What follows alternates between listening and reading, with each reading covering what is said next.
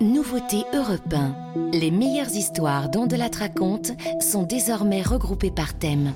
Deuxième série thématique, les crimes du 19e siècle. Après Aventure de mer, Christophe Ondelat vous propose une série dédiée aux grands crimes du 19e siècle. Abonnez-vous sur vos flux habituels et sur europe1.fr. Ondelat raconte. Christophe Ondelat. Voici une affaire criminelle mythique de la fin du 19e siècle, l'affaire de la malle sanglante. Une histoire qui a passionné les foules à l'époque et qui a été suivie jour après jour par les journaux, bien plus que n'importe quel fait divers contemporain. L'histoire d'une malle que l'on retrouve dans la région de Lyon, qui a servi à transporter le cadavre d'un huissier de justice, coureur de jupons. Pour retrouver l'assassin, il suffira de retrouver le jupon.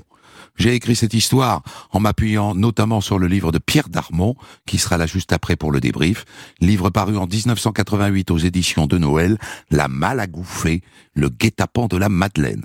Thomas Audouard m'a aidé à l'écrire. La réalisation est de Céline Lebras. Europe 1. Christophe Ondelat.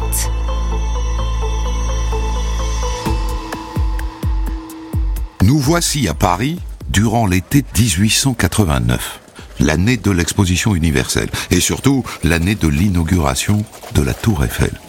Le 26 juillet, un vendredi en fin d'après-midi, vers 5h30, maître Toussaint Augustin Gouffet, huissier de justice, quitte son étude. Il a rendez-vous pour boire un verre avec l'un de ses vieux amis au Café Véron, où il a ses habitudes, près de la Madeleine. Il est en habit et chapeau haute forme, comme toujours. Il marche d'un bon pas et il arrive au café Véron. À cette heure-là, un vendredi, le café est plein à craquer. Il cherche son ami du regard, il ne le voit pas. En revanche, il ne va pas manquer de compagnie. Ah, Toussaint, te voilà. Mais viens avec nous, joins-toi à nous. Viens donc. Il y a là attablé quelques-unes de ses connaissances. Des grands bourgeois comme lui, qui ont pour habitude de se retrouver le soir après le travail, autour de deux, ou trois, ou dix verres d'absinthe. Alors il en boit une, tout en bavardant avec eux, et puis deux, et puis trois.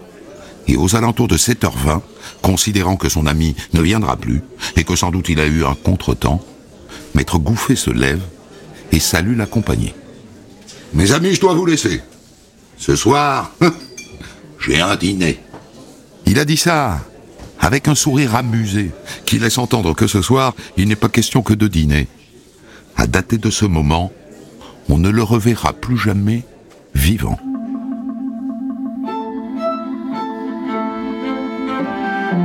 Le lendemain matin, sa bonne, Mathilde, s'aperçoit qu'il n'a pas dormi dans son lit. Ah ah Il a dû découcher Soucieuse de sauver les apparences vis-à-vis des filles de monsieur qui vivent sous le même toit, elle entreprend de froisser les draps et répand dans la cuvette de l'eau savonneuse, comme s'il s'était lavé. Mais à l'heure du déjeuner, Maître Gouffet n'est toujours pas là.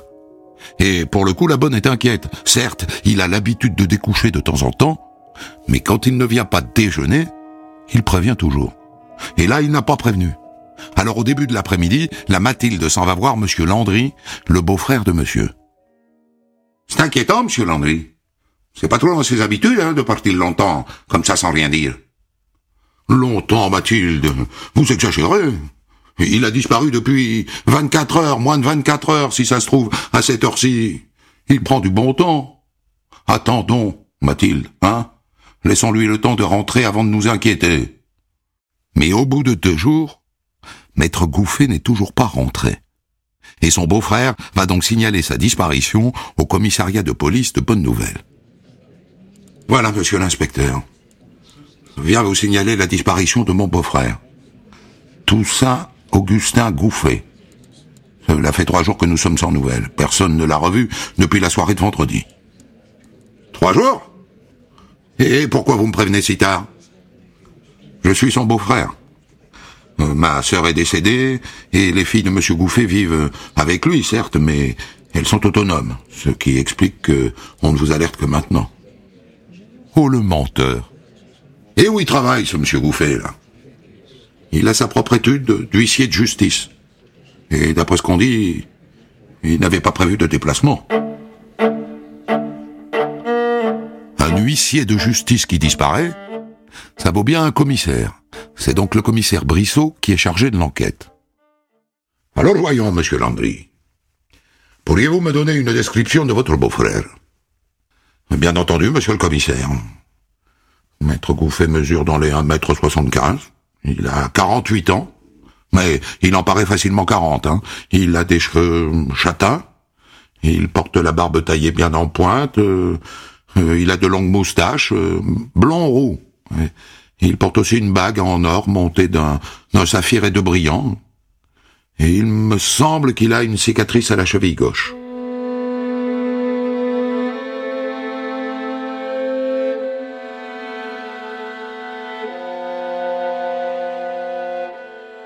Commissaire Brissot commence par se rendre au Café Véron, où il tombe sur les compères qui ont bu un verre avec Gouffet vendredi. Eh bien, écoutez, commissaire, il est arrivé à 6 heures dans mon souvenir, oui. Et il est reparti vers les 7h20 en nous disant je vais dîner dehors. On le connaît, hein. Il avait rendez-vous avec une poule, voilà tout. Une poule, dites-vous. Oui, il est veuf, monsieur le commissaire. Vous ne pouvez pas lui reprocher de chercher la compagnie des femmes.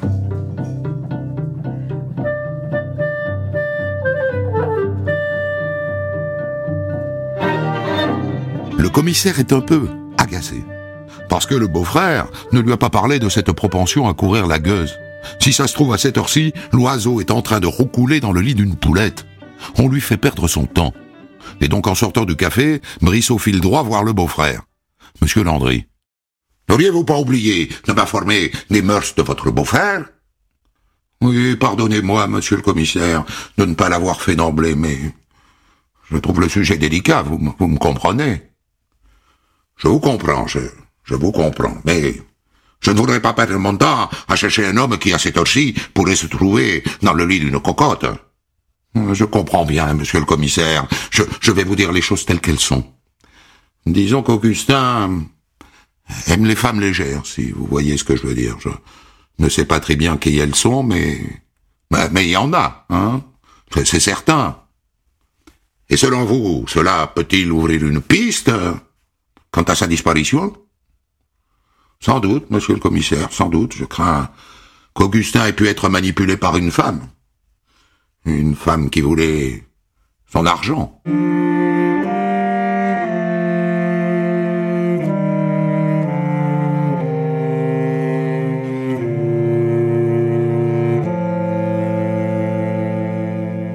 Commissaire Brissot file ensuite à l'étude de Maître Gouffet, rue Montmartre. Et là, il tombe sur la concierge, qui lui raconte une drôle d'histoire qui remonte au vendredi soir de la disparition. Oh, ben, il devait être dans les 9h30 du soir, hein, monsieur le commissaire. Et là, j'ai vu passer un homme, qui marchait à grands pas vers l'étude. Moi, je l'ai vu que de dos. Et, j'ai cru que c'était Maître Gouffet. Il était habillé tout pareil, hein, en habit et chapeau. Et comme j'avais du courrier pour lui, ben, j'ai attendu qu'il ressorte. Et quand il est sorti, ben, j'ai vu que c'était pas lui. Vous vous rendez compte, monsieur le commissaire, j'ai laissé un inconnu entrer à l'étude. Et quand il vous a vu, il n'a rien manifesté. Ah, que si. Il s'est mis à courir dans la rue. J'ai pas eu le temps de le rattraper, rien. J'étais bien contrarié. Le beau-frère l'a mis sur la piste d'une femme, et la concierge sur la piste d'un homme. Pendant près de trois semaines, l'enquête reste au point mort. L'été avance, l'exposition universelle bat son plein, mais toujours pas la moindre trace de Maître Gouffet.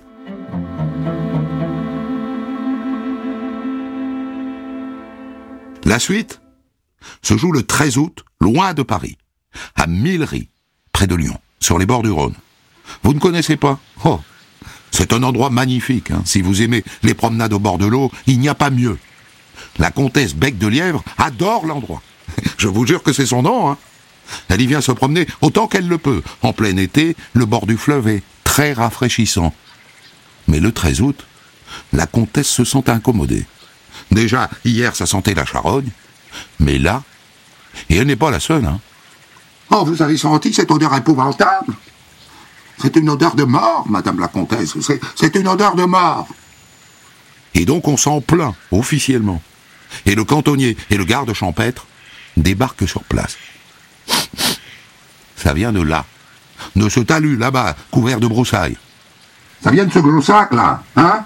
Regarde-le, il est couvert de mouches. là. Le cantonnier prend son courage à deux mains, il dénoue lentement la cordelette qui ferme le sac, et apparaît une tête. Et derrière, un corps tout entier, saucissonné comme un rôti. Purulent, grouillant de verre, en état de décomposition très avancée. Une heure plus tard, arrive le juge de paix de Givors, les gendarmes, le substitut du procureur de Lyon et un juge d'instruction.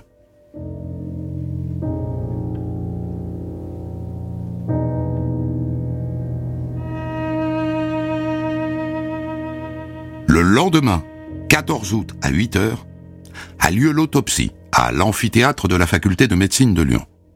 Elle est menée par le docteur Bernard, médecin légiste remplaçant. Le titulaire est en vacances. Le corps est dans un tel état, il est infesté de verre, qu'à un moment, on craint qu'il ne tourne de l'œil. Je vous le dis, la meilleure technique dans ce cas, je vous parle d'expérience, hein, c'est de se fourrer dans les narines du coton imbibé de ce que vous voulez. Genre Vicks Vaporub. Vous voyez, un truc qui sent très fort. C'est la seule manière de supporter. Et c'est ce qu'a dû faire le docteur Bernard, qui, à la fin, dicte son rapport. Le corps est celui d'un homme de corpulence moyenne qui pourrait avoir entre 35 et 40 ans et mesure 1m70. Il porte une barbe châtain clair et a les cheveux noirs. Il nous est présenté entièrement nu, virgule, ligoté par 7 mètres de corde. Point. Notons qu'il manque une molaire à droite. Point. Que les ongles des mains et des pieds sont bien soignés. Point. De toute évidence, virgule, il est mort étranglé, virgule, le cartilage autour de sa thyroïde est fracturé, point. Selon toute vraisemblance, virgule, la mort remonte à cinq semaines. Point. Dans la foulée, une information judiciaire contre X est ouverte pour homicide volontaire. Tous les riverains de Millery sont auditionnés. Depuis quand est-ce que ça sent mauvais? Oh ben, je dirais depuis un mois et demi, oui, oh, oui, hein. un bon mois et demi. Donc, se dit le juge, le meurtre a eu lieu début juillet. Mais ça n'est pas tout. Le lendemain, dans le même coin, un certain Alphonse Richard s'en va cueillir des escargots. Et il tombe sur une mare, pouah, qui sent abominablement mauvais, et d'où émergent les débris d'une grande malle. Le cueilleur d'escargots prend ses jambes à son cou et s'en va prévenir la police. Et le commissaire Thomas arrive sur place dans l'heure. Remontez-moi tout ça, je vous prie. Oh, cette odeur, quelle horreur. hein. Ce sont bien les débris d'une grosse malle. Et sur le couvercle de cette malle, il y a une étiquette. Une étiquette de la compagnie de train PLM, qui relie à l'époque Paris, Lyon et Marseille. Et sur cette étiquette, il est écrit Train rapide numéro 3 de Paris, le 27 juillet 1880. Le dernier chiffre est illisible, mais c'est possiblement un 9. La malle serait donc arrivée par le train de Paris le 27 juillet dernier. Autrement dit, il y a 15 jours. Et comme elle sent la mort, alors qu'il n'y a aucun cadavre dedans, et qu'on est tout près de l'endroit où on a découvert le corps la veille, ah bah c'est vite fait. Cette malle a servi à transporter le cadavre. Et la chose est parfaitement certaine quand quelques jours plus tard, on retrouve là où on a découvert le corps, une toute petite clé qui permet d'ouvrir la serrure de la malle. Et c'est cette malle, et les fantasmes qu'elle va soulever, qui vont faire le succès de cette affaire dans les médias.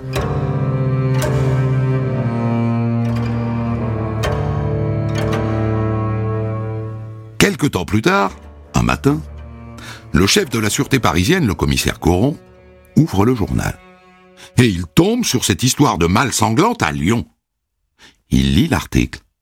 Et ça lui fait tilt tout de suite. Le cadavre. C'est sans doute son bonhomme. C'est l'huissier. C'est Gouffé, il en est sûr.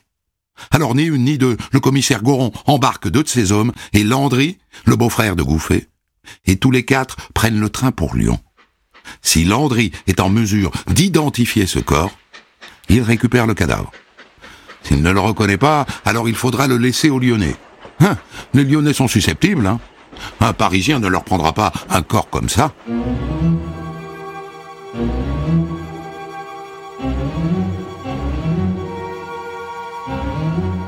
Peine arrivés à Lyon, les quatre filent directement à la morgue de la faculté de médecine, où on les conduit au sous-sol, dans une pièce éclairée, à la bougie.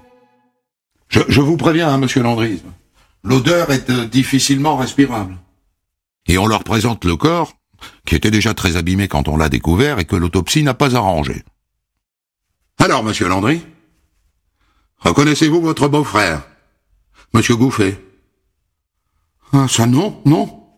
C'est impossible que ce soit lui. Cet homme a les cheveux noirs et bouclés. Et, mon beau-frère avait des cheveux châtains et courts. Et de fait, l'âge, la taille, la couleur des cheveux, rien ne correspond au signalement de Gouffet. Le commissaire Goron est obligé de battre en retraite devant ses confrères lyonnais. Un peu goguenard. Ah, c'est parisien. Ils veulent toujours tirer la couverture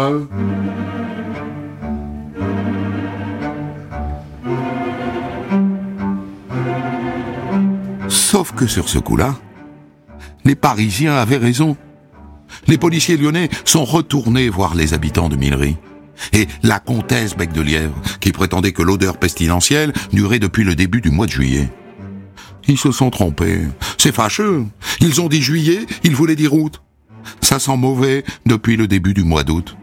Ah, les témoins, on leur fait trop confiance, à mon avis. Et là, là, ça colle avec la disparition de Gouffet. Et puis les Lyonnais ont fait une nouvelle autopsie, réalisée cette fois par le médecin légiste Lacassagne, qui est un ponte. Landry, vous vous souvenez, n'a pas reconnu son beau-frère à cause de ses cheveux trop longs et trop noirs. Eh bien, le légiste révèle que les cheveux d'un mort noircissent et qu'il continue de pousser après la mort. Il demande qu'on lui fasse parvenir les cheveux du disparu parisien qu'on prélève sur sa brosse à cheveux. Ah, ah. Je dirais que ses cheveux sont en tout point pareils. Quant à l'âge du cadavre, le premier légiste avait dit 35 ans. Hum. Il s'est trompé, hein, d'après le docteur Lacassagne. Il aurait plutôt 50 ans.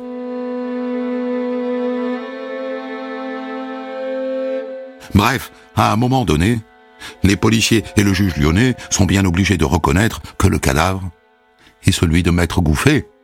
Et du coup, Paris récupère le corps et les restes de la malle.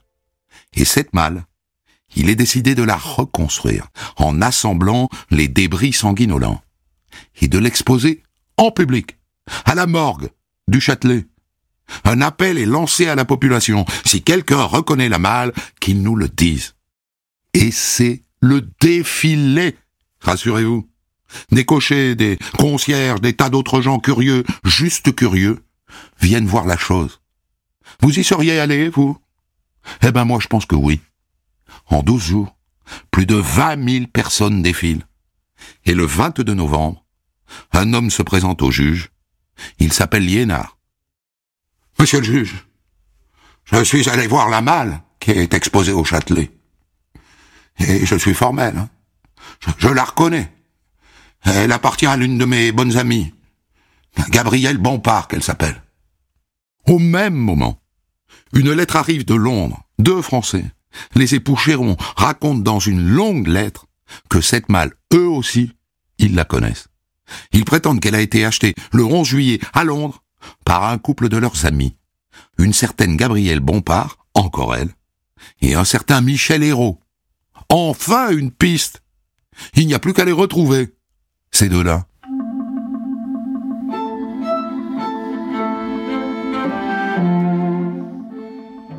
Alors, où sont-ils?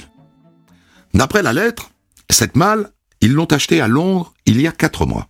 Et depuis, plus de nouvelles. Qui sont-ils?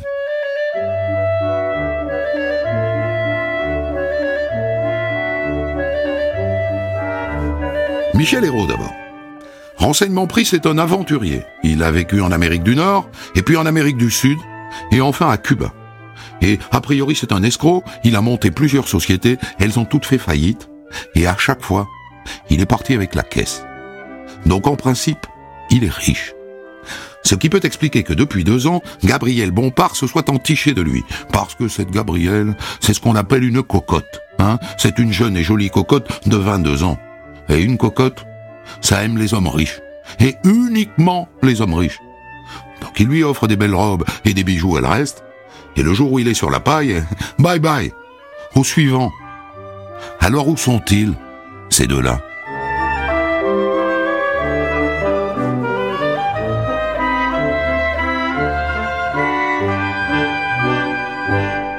Le 10 janvier 1890, six mois après l'assassinat de Gouffet, le préfet de police reçoit une lettre postée à Montréal, au Canada.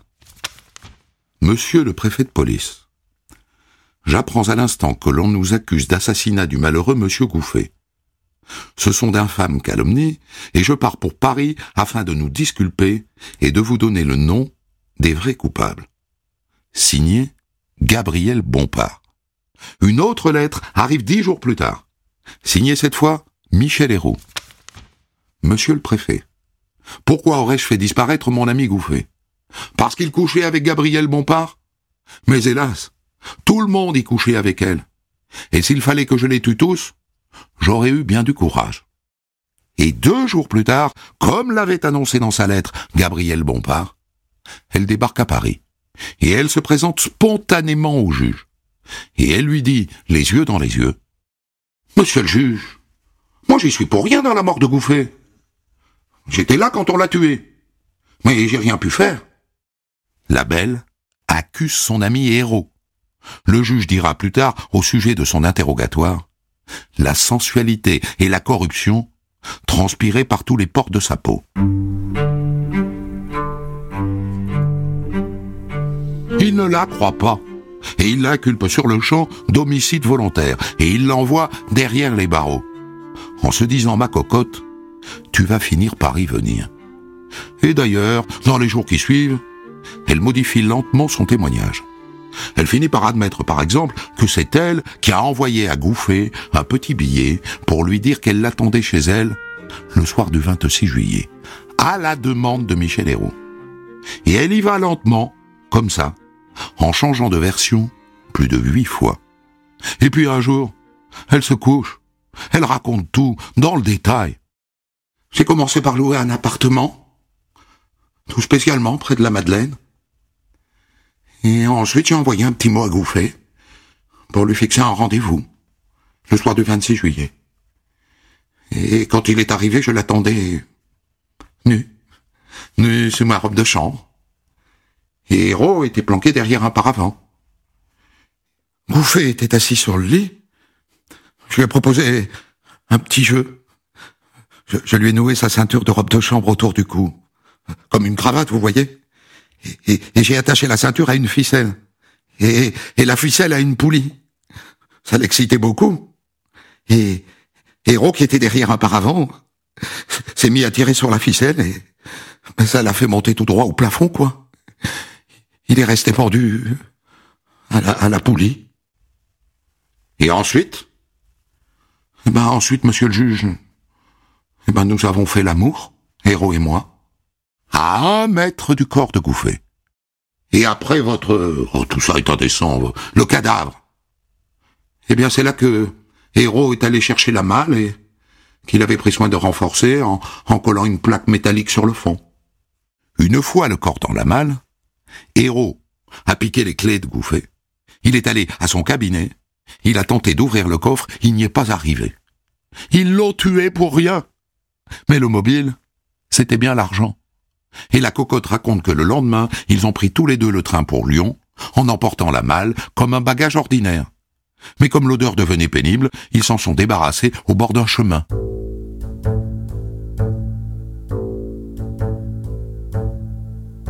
Voilà voilà les aveux complets que vient de passer Gabriel. Il reste donc à retrouver ce Michel Hérault, qui, si on en croit sa dernière lettre, se trouve à New York, il est décidé d'envoyer immédiatement deux brigadiers aux États-Unis. Et en 1890, je vous fais remarquer que c'est une expédition. Mais la police française, mesdames et messieurs, ne recule devant rien. Sauf que quand ils arrivent, l'autre a déjà quitté le pays, on leur dit qu'il serait à Cuba.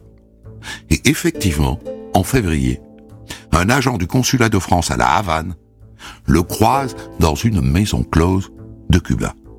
Héros est arrêté à Cuba et extradé vers la France en bateau via Saint-Nazaire.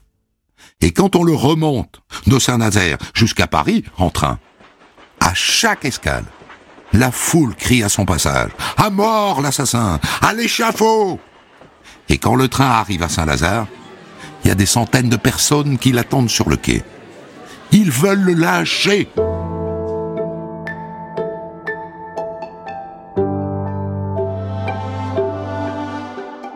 Michel Hérault est présenté au juge. Il accuse Gabriel d'être à l'initiative du meurtre. Mais peu importe, il est inculpé à son tour. Et ce sera à la cour d'assises de départager la responsabilité de l'un et de l'autre.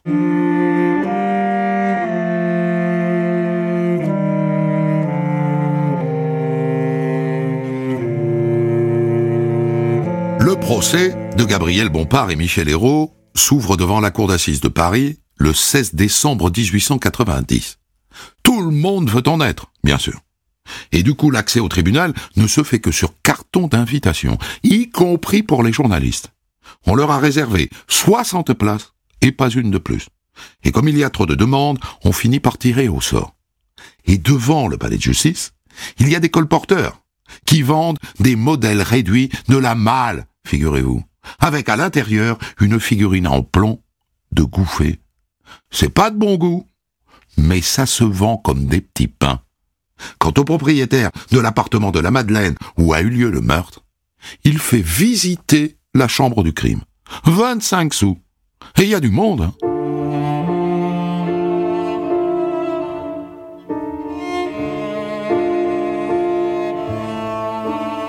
Ce qui va marquer ce procès, c'est la défense de Gabrielle Bompard. Elle prétend que si elle a participé au crime, c'est parce que Michel Hérault l'a hypnotisé. Je dois vous dire qu'à l'époque, on connaît assez mal l'hypnose. Est-il possible de manipuler quelqu'un après l'avoir hypnotisé? On se tourne vers le médecin légiste, le docteur Lacassagne. Écoutez, ce n'est pas vraiment ma spécialité, hein Mais, néanmoins, il me semble que sous l'influence de l'hypnose, Mademoiselle Bompard a pu être euh, aisément manipulée, oui.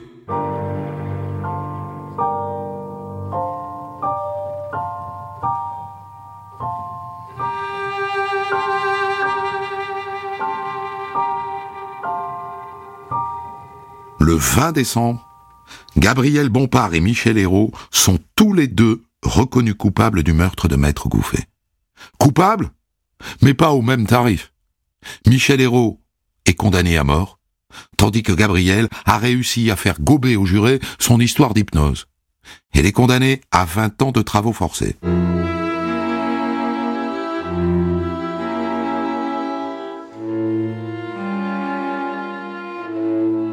Un mois et demi plus tard, Michel Hérault est guillotiné devant la prison de la Petite Roquette face à une foule en furie, tandis que Gabriel Bompard est envoyé purger sa peine à la prison de Clermont-Ferrand. Sur les 20 ans, elle va en faire 12. Elle est relâchée pour bonne conduite, elle est ensuite ouvreuse au théâtre, puis au cinéma. Elle mourra en 1920.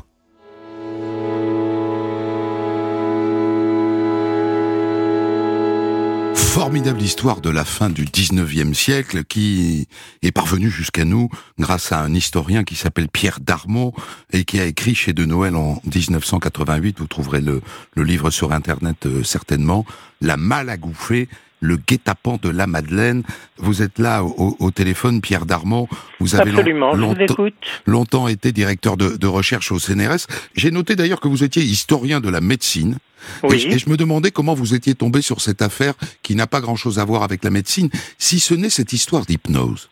alors, je suis tombé euh, sur cette affaire par le biais des expertises euh, médico-légales qui étaient publiées dans la presse médicale. Donc l'expertise a été publiée. De fil en aiguille, j'ai remonté l'affaire jusqu'à sa source. Hmm. Ça m'a paru fort intéressant. Euh, au passage, qu'est-ce qu'on sait de l'hypnose au XIXe siècle? C'est un fantasme ou, c'est quelque chose qui est à la mode? Enfin, comment ça, ça, se fait que ça surgit là? Alors, l'hypnose au XIXe siècle, euh, beaucoup y croient. Elle est très, très à la mode et les médecins, euh, certains médecins parviennent à guérir, dit-on, leurs patients sous suggestion hypnotique. Et dans le cas présent, nous voyons des médecins qui soutiennent la réalité du crime sous suggestion hypnotique se lancer à l'assaut du prétoire en disant Eh bien voilà, euh, le crime c'est notre affaire, puisque certains crimes sous suggestion hypnotique, nous sommes les seuls à pouvoir les dépister. En d'autres termes, cela s'inscrit dans une stratégie plus vaste qui, pour les médecins, consiste à prendre d'assaut le prétoire et à y remplacer les magistrats. Ah, N'oublions pas que nous sommes en plein scientisme. C'est parce que je sais, parce que je suis la science, je suis, euh, j'ai plus de savoir que vous et plus d'aptitude à rendre justice. Exactement. C'est aux scientifiques à prendre la, place euh, du, du, magistrat. On l'a vu en Italie avec, euh, par Lombroso, la fondation de l'anthropologie criminelle. D'accord, donc c'est une histoire qui est assez emblématique finalement d'une tentative de prise de pouvoir, ce que j'avais pas du tout perçu à travers cette euh, histoire. Ah, parfaitement, ça, ça, ça s'inscrit dans une stratégie euh, beaucoup plus vaste, euh, mais jusqu'à une date récente, hein, parce que le, le, dépistage par les médecins du, du chromosome Y surnuméraire, c'est un peu pareil. C'est aux médecins de voir si les assassins présente euh, ce type de malformation chromosomique. Hmm. Alors il y a un personnage qui est très intéressant dans cette histoire, c'est la femme, c'est la cocotte, la prostituée ou pas? Euh, quelle est la différence entre une cocotte et une prostituée? Alors la cocotte à la fin du 19e siècle et au début du 20e, c'est euh, la femme qui va vivre avec un homme qui l'entretient richement, généreusement, alors que la prostituée, eh bien, c'est la femme qui va se faire payer pour une prestation. Donc ça n'est pas exactement la même chose, mais au final, c'est la même chose. C'est une femme qui, euh, d'abord, elle est la cocotte de Maître Gouffet, et puis ensuite, elle devient la, cocotte de, Michel Hérault. D'accord. Après la mort de Gouffet, elle devient la cocotte de Hérault. Voilà. Et c'est ce couple diabolique qui va euh, préméditer l'assassinat de Maître Gouffet. Alors, est-ce que vous êtes arrivé à trancher, vous, de la responsabilité de l'un et de l'autre sur, on exclut la question de, de l'hypnose, c'est elle qui a l'initiative du crime et qui instrumentalise euh, Michel Hérault, ou c'est lui qui a l'idée et qui s'en sert? C'est Gabriel Bompard qui euh, manigance euh, le crime, c'est un crime à deux, incontestablement, et cela fait penser irrésistiblement à l'affaire Soubra. Racontez alors l'affaire Soubra, c'est cette, euh, cette jeune femme qui a tendu le piège de ses lèvres à plusieurs hommes, qui a réussi à pénétrer à leur domicile, et une fois à leur domicile, elle a ouvert la, porte à deux de, de, ses complices qui étaient des, assassins et qui ont trucidé euh, le malheureux homme euh, qui croyait trouver le bonheur alors qu'il était euh, beaucoup plus près de la tombe que du ciel. Hmm. Donc c'est Gabriel Bompard qui utilise ses charmes pour faire venir Gouffet. C'est Gabriel Bompard, euh, comme vous le dites, qui ouvre la porte, mais le salaud qui tue, c'est Michel Hérault. Oui, absolument. Et ils ont mis au point un piège redoutable. Gabriel Bompard va passer le nœud coulant, un nœud coulant qu'elle a confectionné avec la, la ceinture de son peignoir autour du cou de Maître Gouffet. Sous prétexte d'un jeu sexuel. Sous, couvert de jeu sexuel, en effet. Mais euh, ce que Gouffet ignore, naturellement, c'est que cette ceinture est reliée à une corde qui elle-même est reliée à une poulie. Et derrière un rideau se cache Michel Hérault. Michel Hérault tire sur la poulie et le malheureux maître Gouffet se retrouve au plafond quasiment pendu.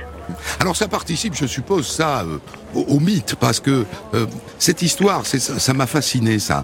En 1890, cette histoire est suivie par tous les journaux. Il y a donc 60 journalistes au procès, et il y en aurait eu plus si on les avait laissés tous entrer.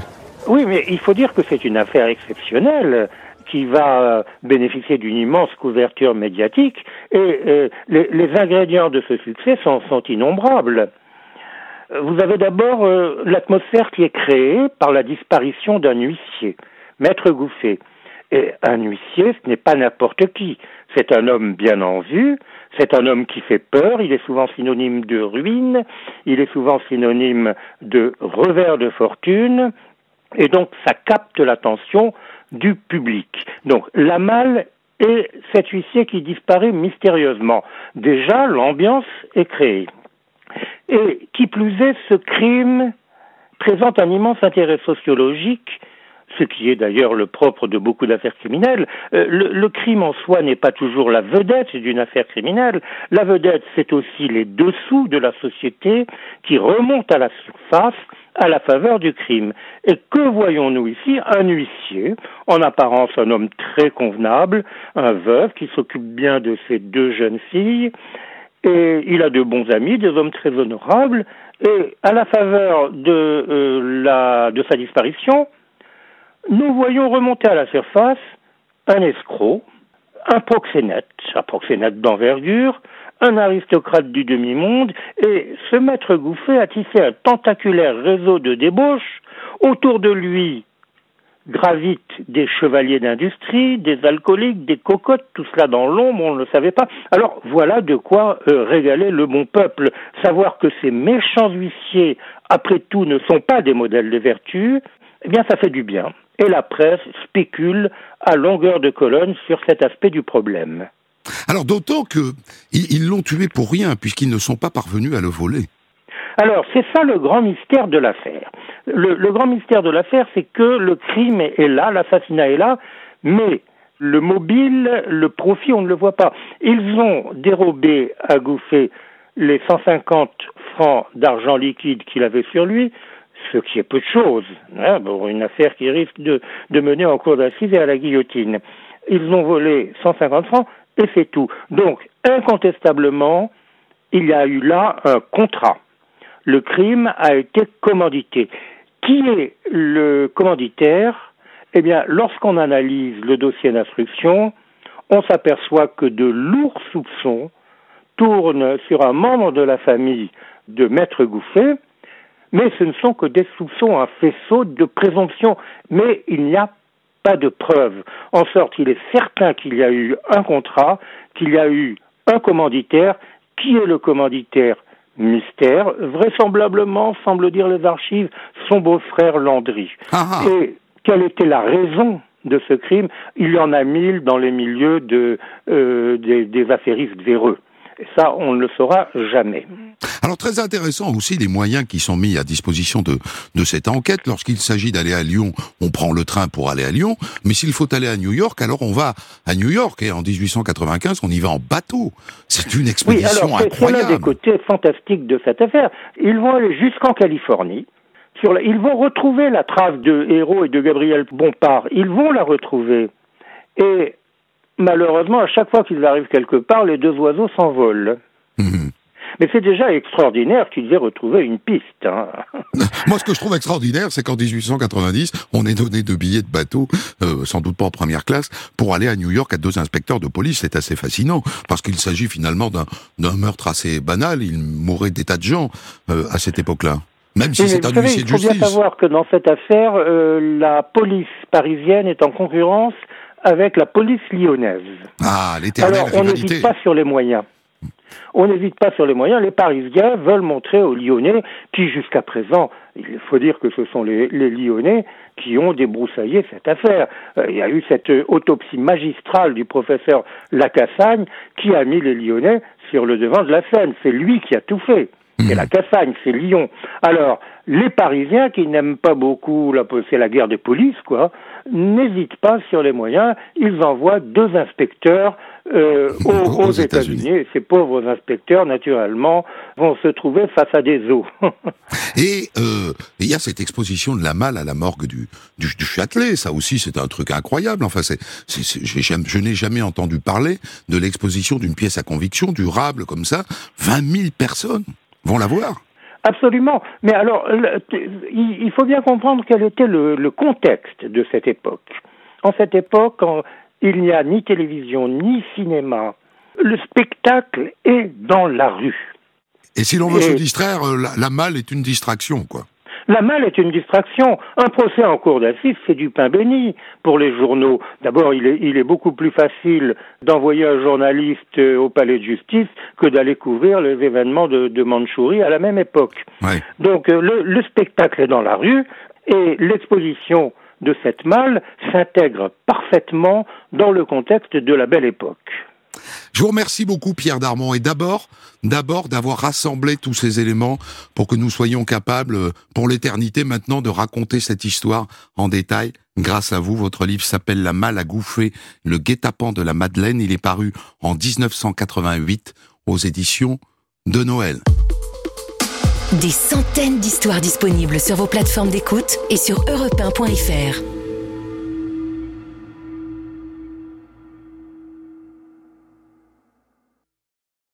Découvrez l'histoire du jour dont de la raconte à 14h sur Europe 1 et dès 6h du matin en podcast.